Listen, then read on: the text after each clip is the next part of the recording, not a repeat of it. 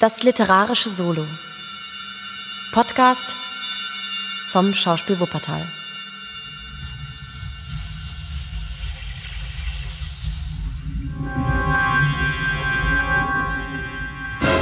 Das Tal des Grauens von Arthur Conan Doyle. Erster Teil Der Mord in Burstone. Sechstes Kapitel Die ersten Lichtstrahlen. Gelesen von Julia Wolf.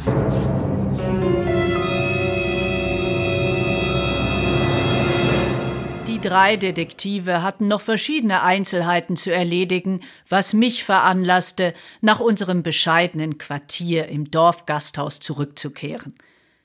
Auf dem Wege dorthin schlenderte ich durch den altmodischen Garten, der das Herrenhaus umgab. Lange Reihen uralter Eibenbäume, zu wunderlichen Formen beschnitten, umgürteten ihn. Inmitten des Gartens lag eine herrliche Rasenfläche, in deren Mitte sich eine alte Sonnenuhr befand.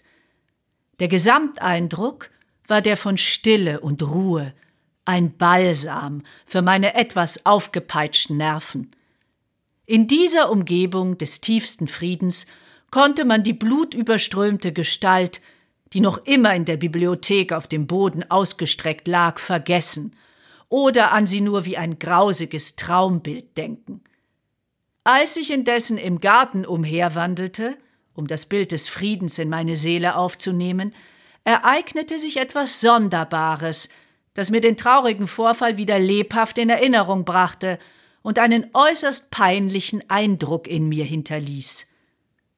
Ich habe bereits erwähnt, dass der Gartenrand mit Eibenbäumen geschmückt war. An der am weitesten vom Haus entfernt liegenden Stelle verdichteten sich die Bäume zu einer lebenden Mauer, auf deren abgekehrter Seite, dem Auge des vom Hause kommenden verborgen, eine steinerne Bank stand. Als ich mich der Stelle näherte, hörte ich Stimmen. Eine Bemerkung in der tiefen Stimme eines Mannes gefolgt von einem girrenden Frauenlachen. Einige Minuten später bog ich um die Hecke und gewahrte Mrs. Douglas und Barker, bevor sie meiner ansichtig wurden.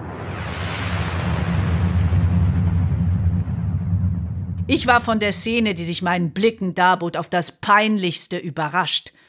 Im Speisezimmer war sie still und zurückhaltend gewesen. Diesen Anschein des Kummers hatte sie nun abgelegt. In ihren Augen funkelte Lebenslust, und in ihrem Gesicht zeigten sich noch die Spuren des heiteren Lachens, das eine Bemerkung ihres Gefährten hervorgerufen hatte. Er saß da, den Körper vorgeneigt, die Hände über dem einen Knie verschlungen, mit einem ermunternden Lächeln in seinem markanten, hübschen Gesicht.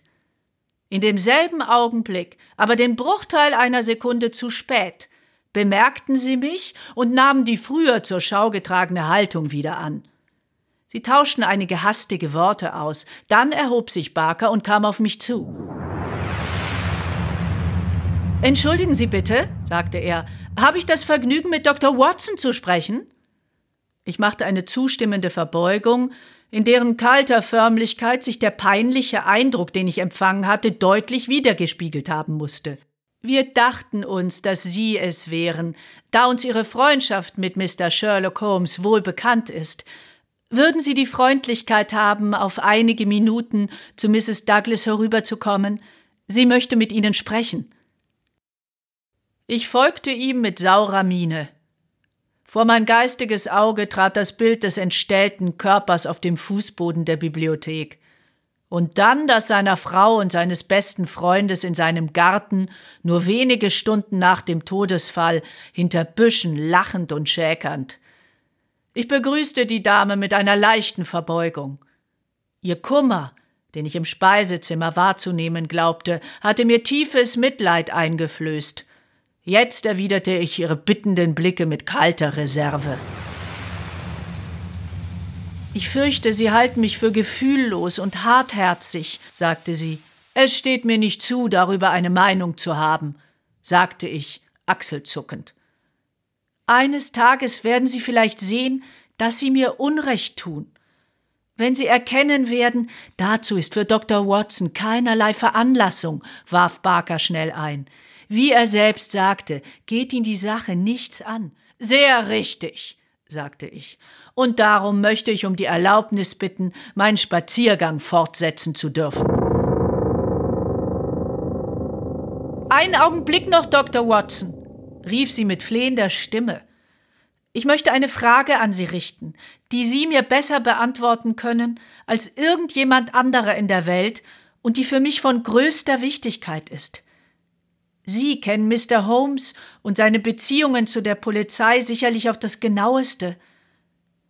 Angenommen, dass man ihm eine vertrauliche Mitteilung machen würde, halten Sie es für unabwendbar, dass er diese an die Detektive weitergibt?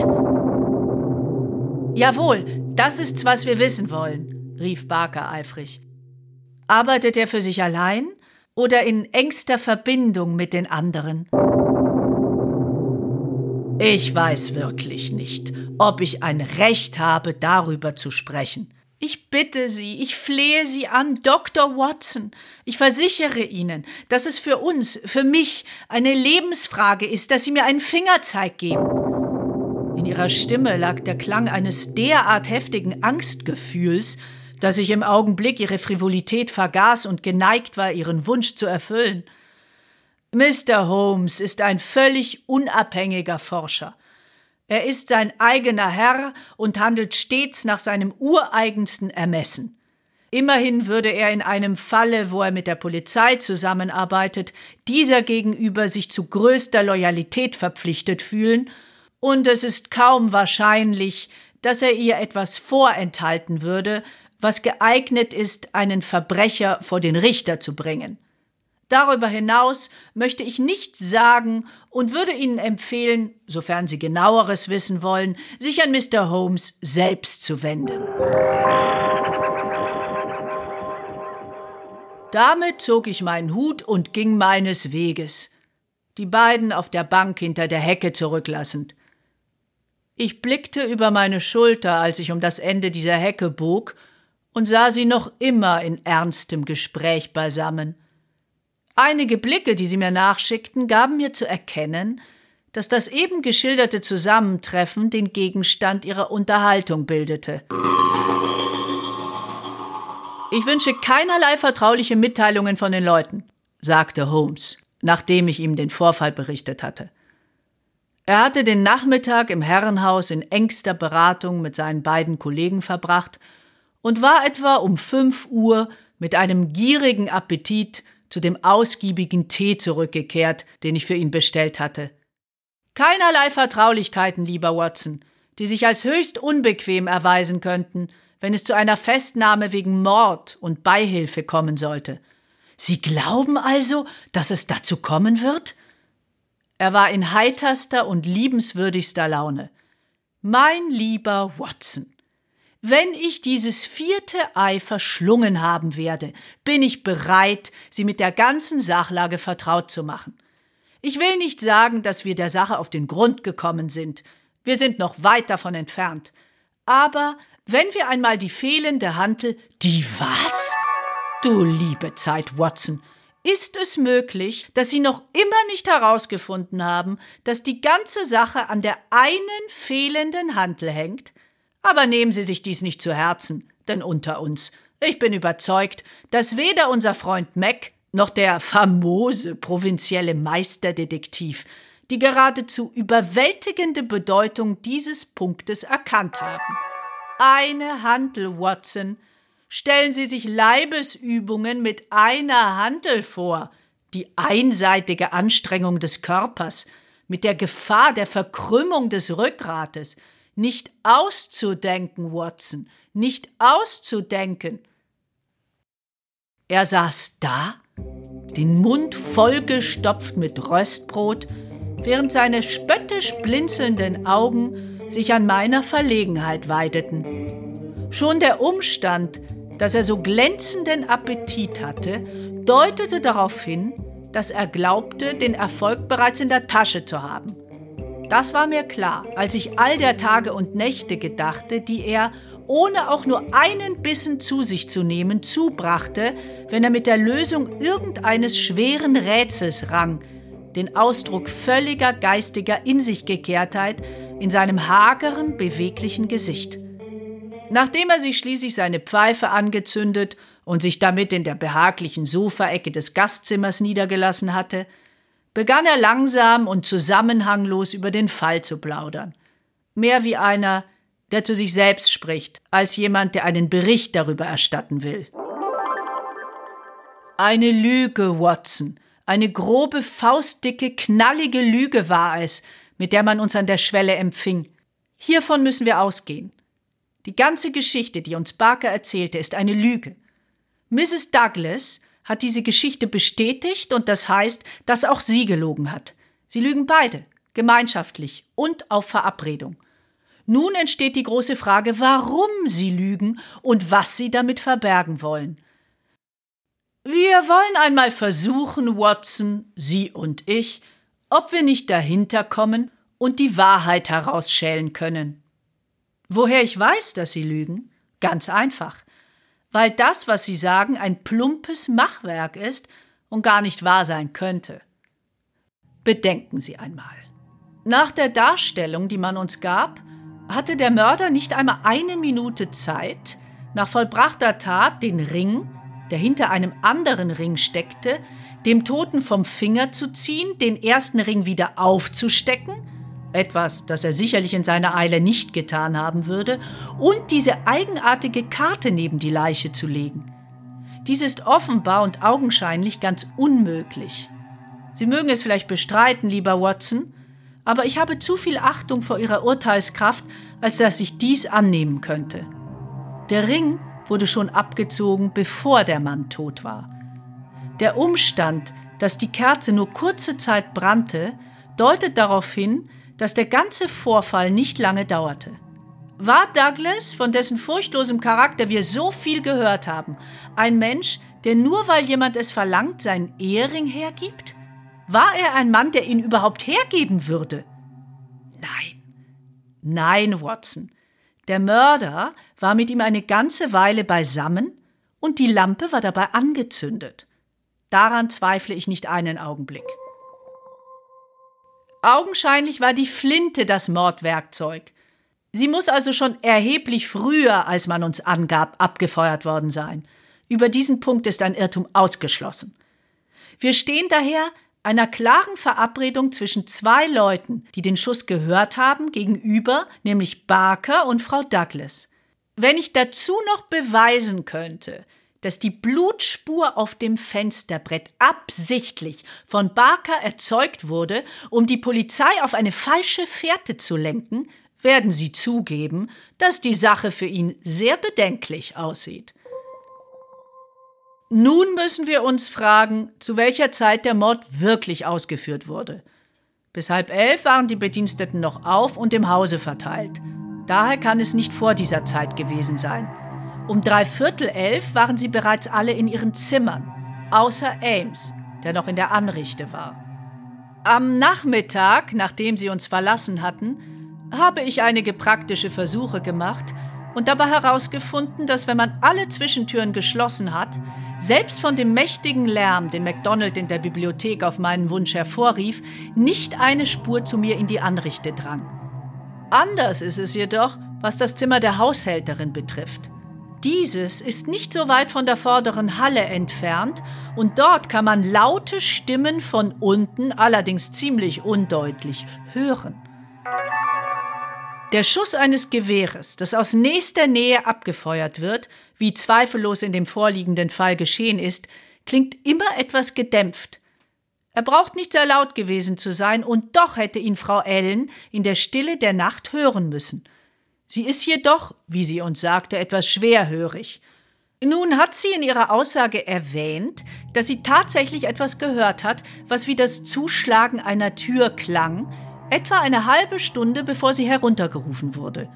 Ich zweifle nicht daran, dass das, was sie gehört hat, nichts anderes als der Schuss war und es daher den wirklichen Zeitpunkt des Mordes bezeichnet.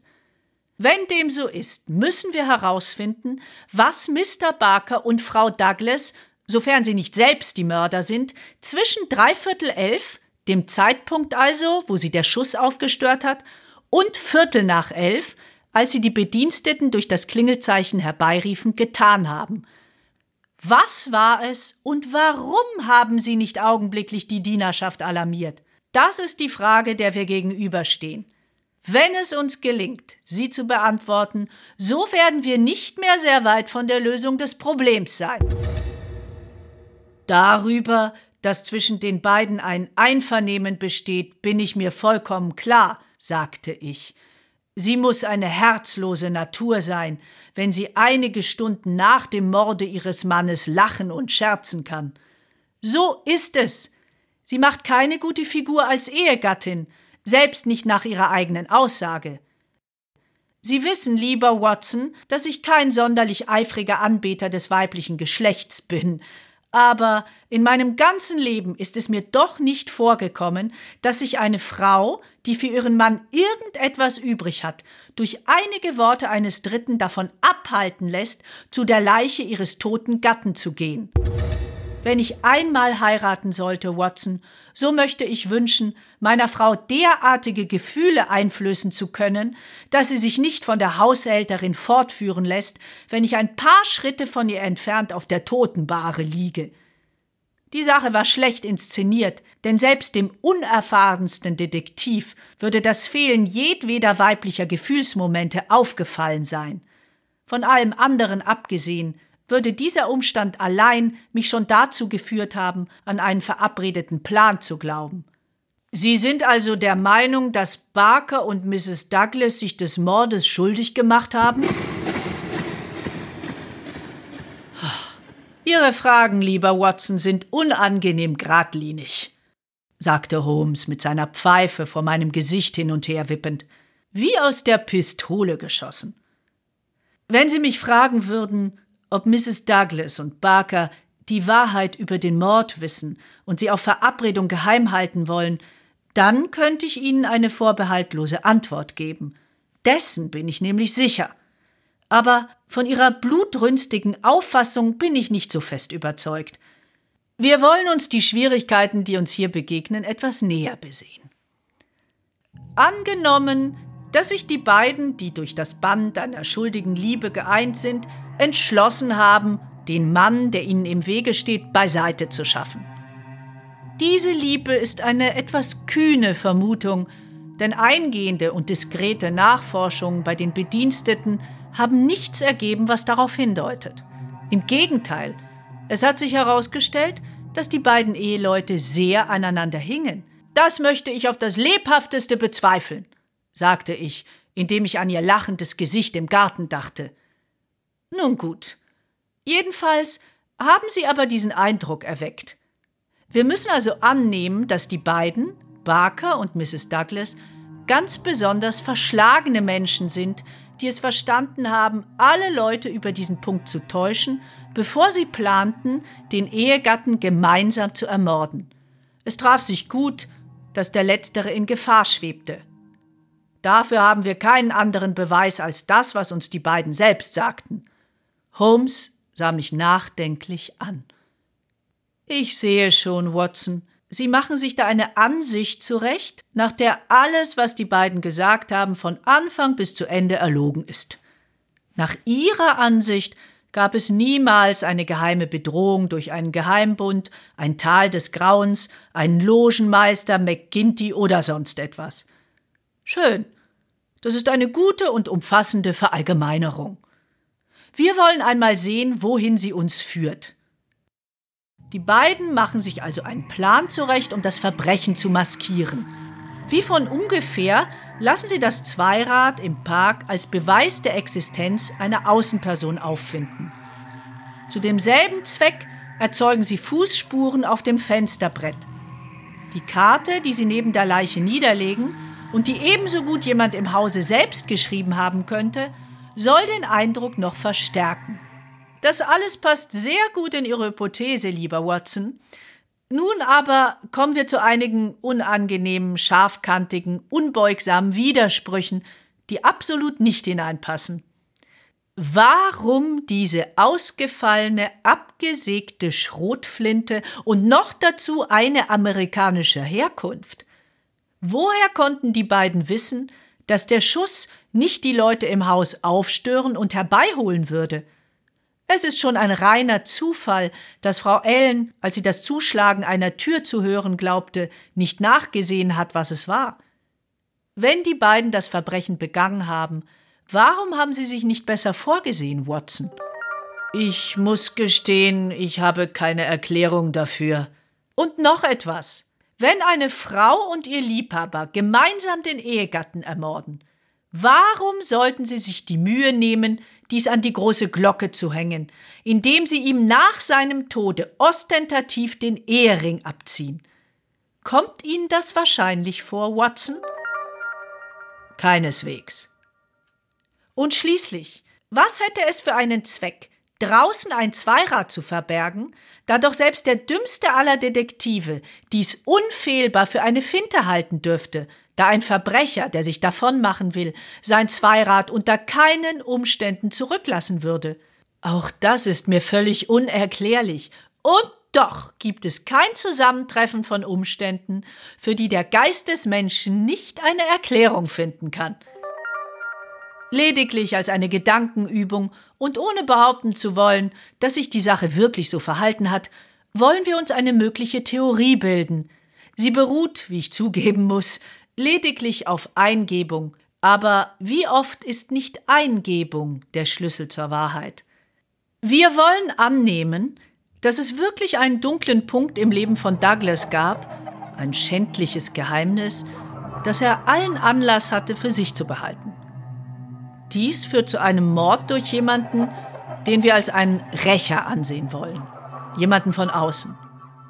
Dieser Rächer bemächtigte sich aus irgendeinem Grund, der mir völlig unerklärlich ist, des Eherings. Möglicherweise datiert die Fehde aus der ersten Ehe des Mannes und vielleicht ist darin der Grund für den Raub des Ringes zu suchen. Nehmen wir ferner an, dass Barker und Frau Douglas das Zimmer betraten, bevor der Rächer entfliehen konnte. Dieser hat nun den beiden zu verstehen gegeben, dass seine Verhaftung unweigerlich die Veröffentlichung eines scheußlichen Skandals aus dem Leben des Toten zur Folge haben würde. Die beiden haben dies eingesehen und darum den Mörder entfliehen lassen. Wahrscheinlich haben sie zu diesem Zweck die Zugbrücke herabgelassen und dann wieder aufgezogen, was sehr leicht und geräuschlos geschehen kann. Der Mörder machte sich davon, und zwar zu Fuß, weil er aus irgendeinem Grund glaubte, dass dies sicherer sei als auf dem Zweirad. Er ließ daher sein Rad zurück, derartig gut versteckt, dass er glauben konnte, es werde nicht gefunden werden, bevor er in Sicherheit war. Soweit sind wir noch im Bereich der Möglichkeit, nicht wahr? Das scheint mir auch so, sagte ich mit einiger Zurückhaltung. Wir müssen uns bewusst bleiben, dass das, was immer auch geschehen ist, offenbar höchst ungewöhnlich war. Also, um auf unseren angenommenen Fall zurückzukommen, die beiden Leute, die nicht unbedingt schuldig zu sein brauchen, erkennen, nachdem der Mörder entflohen ist, dass sie sich in eine Lage gebracht haben, die es für sie äußerst schwierig macht, zu beweisen, dass sie nicht entweder selbst den Mord verübt oder dazu Beihilfe geleistet haben. Sie entschließen sich, der Polizei eine Falle zu stellen und tun dies rasch, aber in einer plumpen Weise. Mit seinem Pantoffel hat Barker die Fußspur auf dem Fenster erzeugt, um das Entrinnen des Flüchtigen auf diesem Wege anzudeuten. Da sie die beiden einzigen waren, die den Schuss gehört hatten, mussten sie natürlich die Dienerschaft alarmieren, aber sie taten dies erst, als sie mit ihren Vorbereitungen zu Ende waren, ungefähr eine halbe Stunde nach dem Ereignis. Und wie wollen sie all dies beweisen? Vielleicht dadurch, dass wenn es eine Außenperson gab, diese aufgespürt und festgenommen wird. Dies wäre wohl der wirksamste aller Beweise. Wenn nicht, nun, dann möchte ich sagen, dass wir noch keineswegs am Ende unserer Weisheit sind. Ich glaube, dass mir eine kurze Nachtwache in der Bibliothek eine ganze Menge enthüllen würde. Eine Nachtwache dort allein? Jawohl. Ich habe die Sache bereits mit dem ehrenwerten Ames besprochen, der sich hinsichtlich Barkers recht unbehaglich fühlt. Ich werde in jenem Raum sitzen und verlasse mich darauf, dass mir die Umgebung eine Inspiration bringt. Ich glaube an den Genius Loki. Sie lachen darüber, Watson, aber wir werden sehen. Übrigens, Sie haben doch noch Ihren großen Regenschirm, nicht wahr? Jawohl, er ist hier. Was wollen Sie denn damit? Wollen Sie ihn als Waffe benutzen? Wenn Sie in Gefahr sind, nichts von Bedeutung, mein lieber Watson, sonst würde ich Sie schon um Ihren Beistand angegangen haben. Aber geben Sie mir wenigstens den Schirm. Ich warte nur noch auf die Rückkehr unserer Kollegen aus Tunbridge Wells. Die beiden sind hinübergefahren, um zu sehen, ob sie nicht den Besitzer des Zweirades ermitteln können.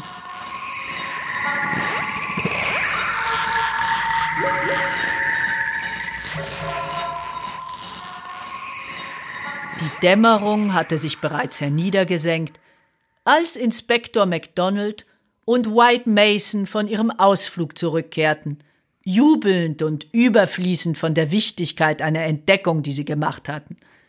Ich gebe zu, dass ich meine Zweifel wegen der Außenperson hatte, sagte MacDonald, aber das ist jetzt anders geworden. Wir haben den Besitzer des Zweirades ermittelt und haben eine Personenbeschreibung unseres Mannes.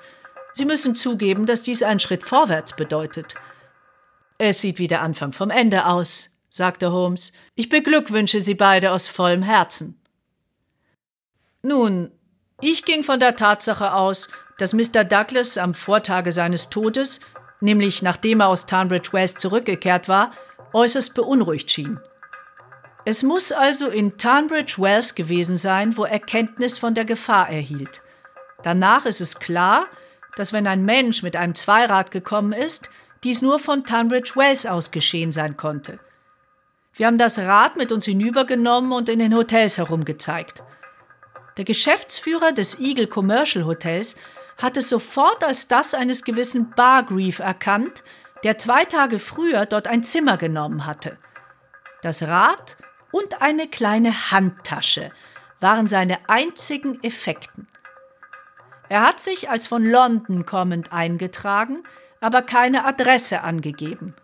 Die Handtasche und ihr Inhalt waren unzweifelhaft englischer Herkunft, aber der Mann selbst war ebenso unzweifelhaft Amerikaner. So, so, meinte Holmes, anscheinend belustigt. Sie haben also praktische Arbeit geleistet, während ich hier mit meinem Freund saß und über alles Mögliche spintisierte. Es soll mir eine Lehre sein, Mr. Mac. Gut, dass Sie es einsehen, Mr. Holmes, erwiderte der Inspektor triumphierend. Aber das passt doch ganz genau zu Ihren eigenen Ansichten, bemerkte ich. Kann sein, aber vielleicht auch nicht. Nun wollen wir aber hören, was uns Mr. Mac noch zu erzählen hat. Haben Sie etwas gefunden, um Ihren Mann feststellen zu können? So wenig, dass es klar ist, dass er sich die größte Mühe gegeben hat, seine Identität zu verbergen. Keine Papiere, keine Briefe und keine Adresse in seinen Effekten. Auf dem Tisch seines Schlafzimmers fanden wir lediglich eine ausgebreitete Landkarte dieser Gegend. Er hat das Hotel gestern Morgen nach dem Frühstück auf seinem Rad verlassen.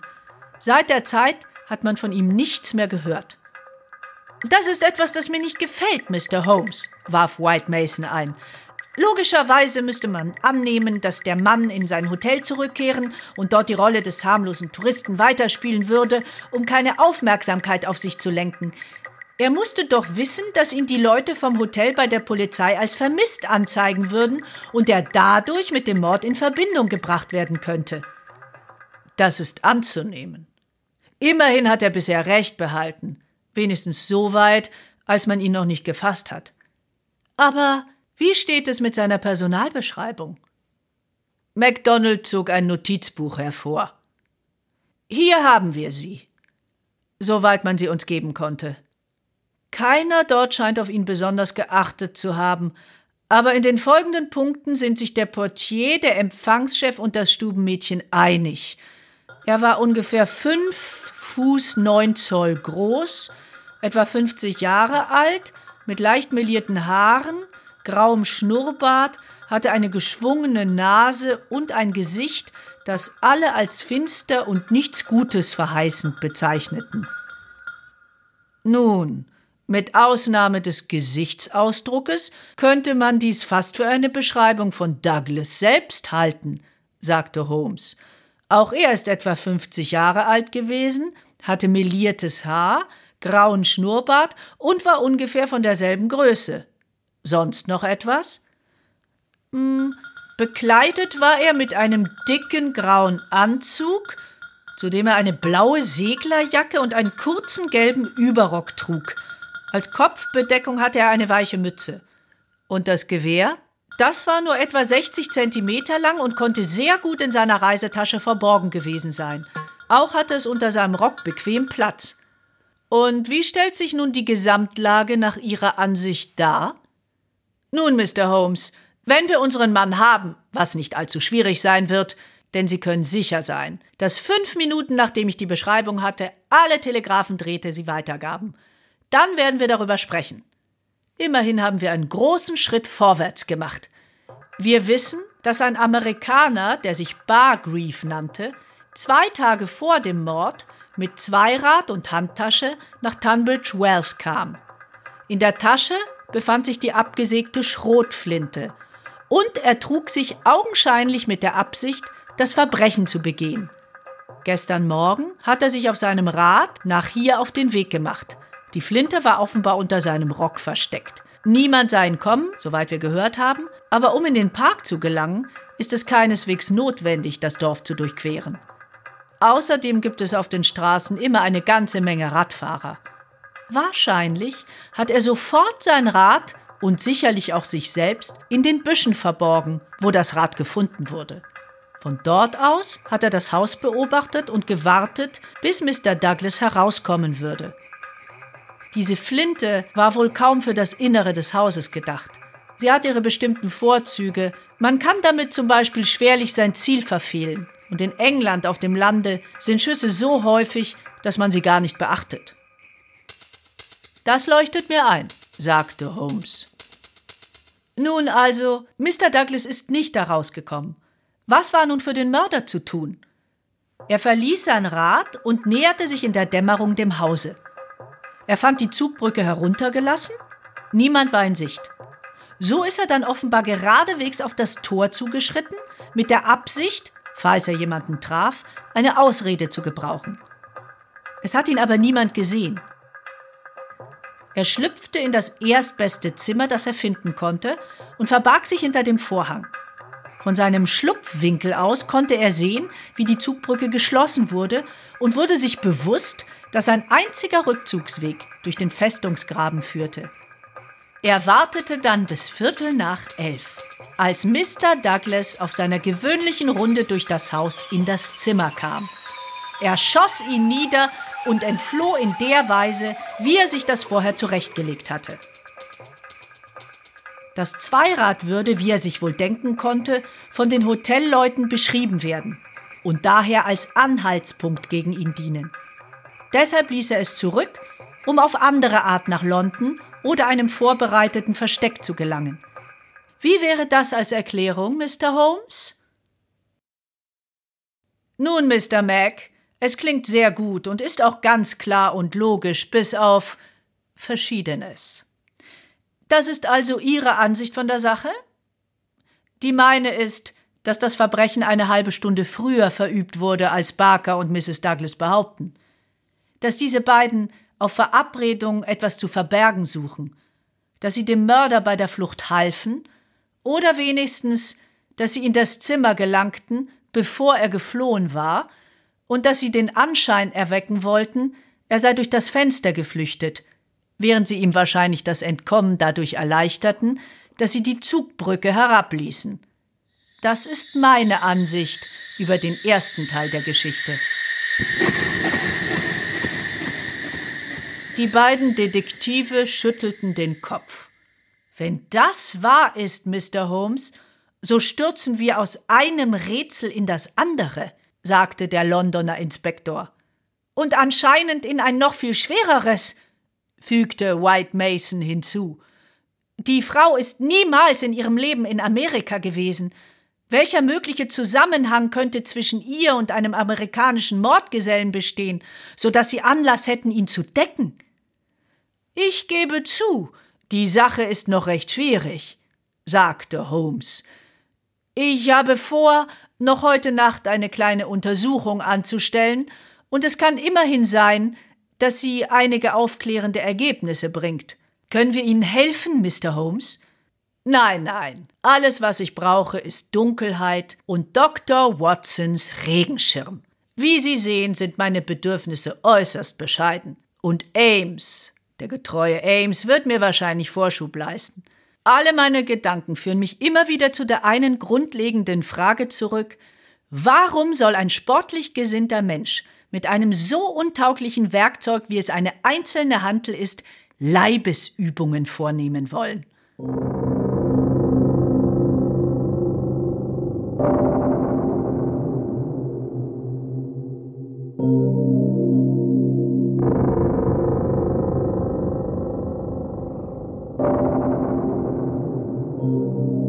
Es war spät nachts geworden, als Holmes von seinem einsamen Ausflug zurückkehrte. Wir teilten uns ein Doppelbett, die beste Unterkunft, die uns das Landgasthaus bieten konnte. Ich schlummerte bereits, wurde jedoch durch sein Eintreten halb aus dem Schlaf geweckt. Nun, Holmes, murmelte ich, haben Sie etwas ermittelt?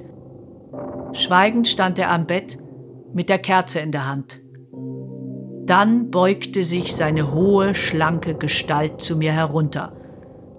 Sagen Sie, Watson, flüsterte er, fürchten Sie sich mit einem Irrsinnigen in ein und demselben Zimmer zu schlafen?